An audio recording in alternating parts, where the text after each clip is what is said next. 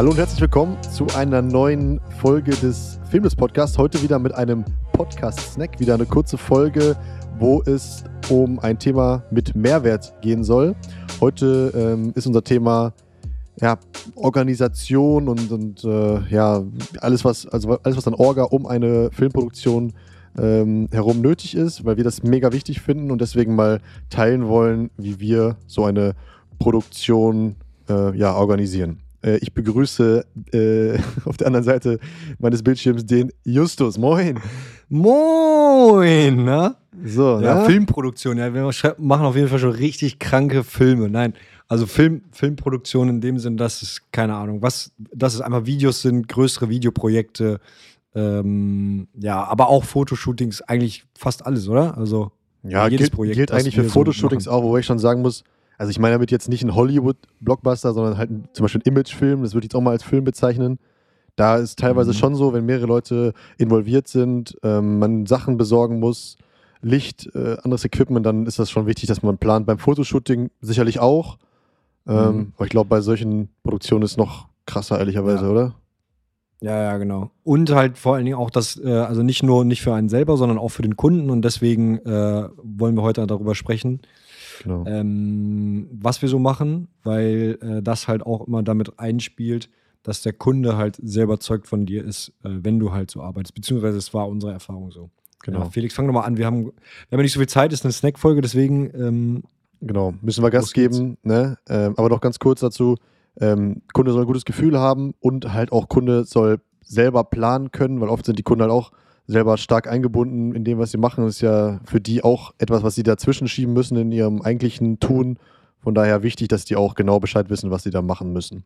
So, deswegen springe ich jetzt auch direkt rein. Das Ganze fängt bei uns immer an mit einem Kickoff-Meeting. Also das kann, also meistens ist jetzt zur aktuellen Zeit halt ein digitales, ein digitaler Call über Google Meet oder so, wo wir uns kennenlernen, wo wir sozusagen mal erfahren, was, äh, was hat der Kunde vor, also was sozusagen, was ist sein Bedürfnis, was braucht er für ein Video und ähm, da fragen wir dann mal alles ab. Wir haben dafür so eine kleine Vorlage uns erstellt, wo wir dann anklicken können, ähm, ja, was, was ist das für ein Projekt? Ist es ein Imagefilm? Ist das ein Werbespot oder ist das ein Erklärfilm oder so? Ähm, was hat der vor äh, mit, mit seinem Video? Also will der vielleicht Mitarbeiter finden oder will der Aufmerksamkeit für sein Produkt oder will er ein Produkt erklären? Ähm, ist ein Workshop gewünscht, dass man zusammen ein Konzept entwickelt? Was ist die Zielgruppe? Ähm, was für einen Look soll das Video haben? Was ist die Kernaussage? Wo soll es eingesetzt werden? Was ist das Budget? Auch ganz wichtig. Und, und, und. Also auch ein paar technische Sachen noch, welche Auflösung etc. Und dann hat man eigentlich schon ein ganz gutes Gefühl, wenn man alles durchgegangen ist, wohin es gehen soll und hat eine gute Grundlage, um dann ein Konzept oder erstmal ein Grobkonzept zu erstellen. Und das ist mein Stichwort, um an Justus zu übergeben.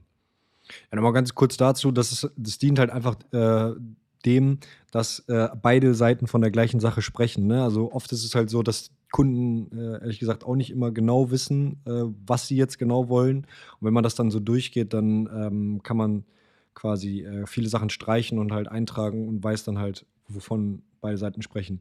Ja, Grobkonzept. Ähm, ja, wir, wir arbeiten meistens so, dass wir jetzt noch nicht so ein komplett fertiges Konzept äh, schreiben, sondern erstmal so in eine Richtung denken und das dem Kunden dann vorstellen.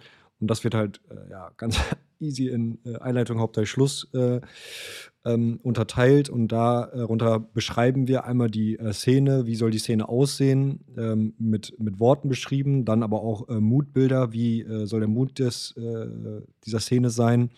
Und dann äh, soll, äh, was für eine Aussage hat diese Szene oder was, was sagt der Sprecher, wenn es einen Sprecher gibt. Und das gibt es halt für diese ganzen ja, Teile, also Einleitung, Hauptteil, Schluss, dann jeweils, ähm, damit man ungefähr weiß, wie, ja, wie der Ablauf von dem ähm, Video, von der Produktion dann ist.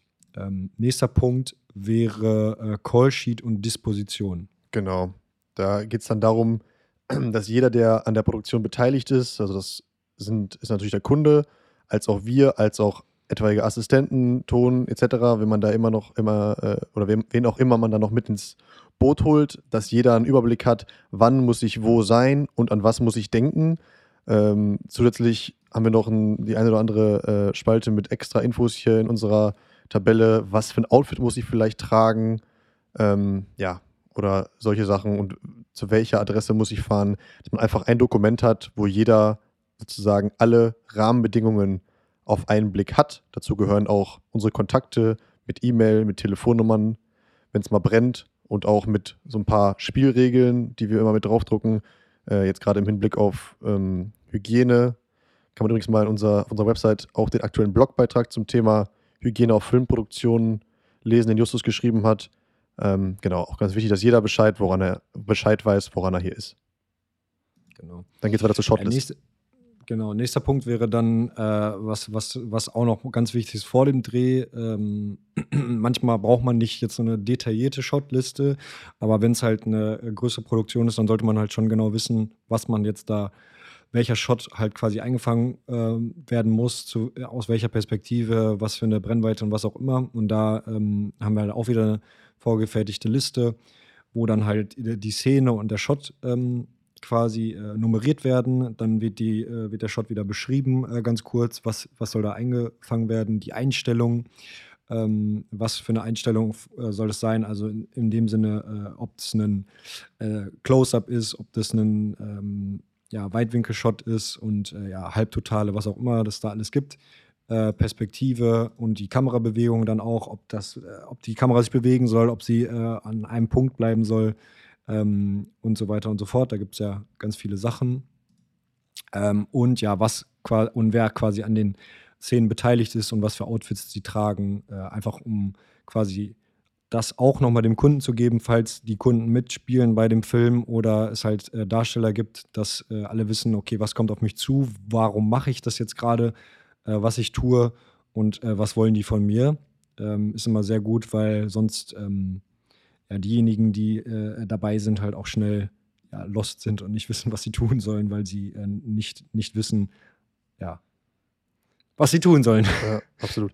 Genau, das ist jetzt halt, also uns ist schon bewusst, dass das nicht bei jedem Dreh Sinn macht. Also wenn du jetzt natürlich eine Reportage machst oder so, wo du selber nicht genau weißt, was passiert, dann brauchst du natürlich da jetzt auch nicht so detailliert planen. Aber gerade bei Drehs, die wir jetzt vermehrt machen, wo du so szenische Filme eigentlich hast, wo du eigentlich schon sehr genau weißt, was du willst und wo auch jeder Shot irgendwie mit viel Planung verbunden ist, ähm, dann wäre es schon ärgerlich, wenn man irgendwas vergisst oder so. Und deswegen ist das für solche Drehs echt hilfreich, wenn man da genau weiß, was man einfangen muss und sozusagen im Kopf abhaken kann. Ja, dann komme ich jetzt eigentlich auch schon zum letzten Punkt von diesen Dokumenten, die wir äh, führen für jedes Projekt. Und das ist das Projekt Tracking, ähm, wo wir sozusagen erfassen, da wir Dienstleister sind und unsere Zeit sozusagen Grundlage unserer, unserer Rechnung äh, nachher ist.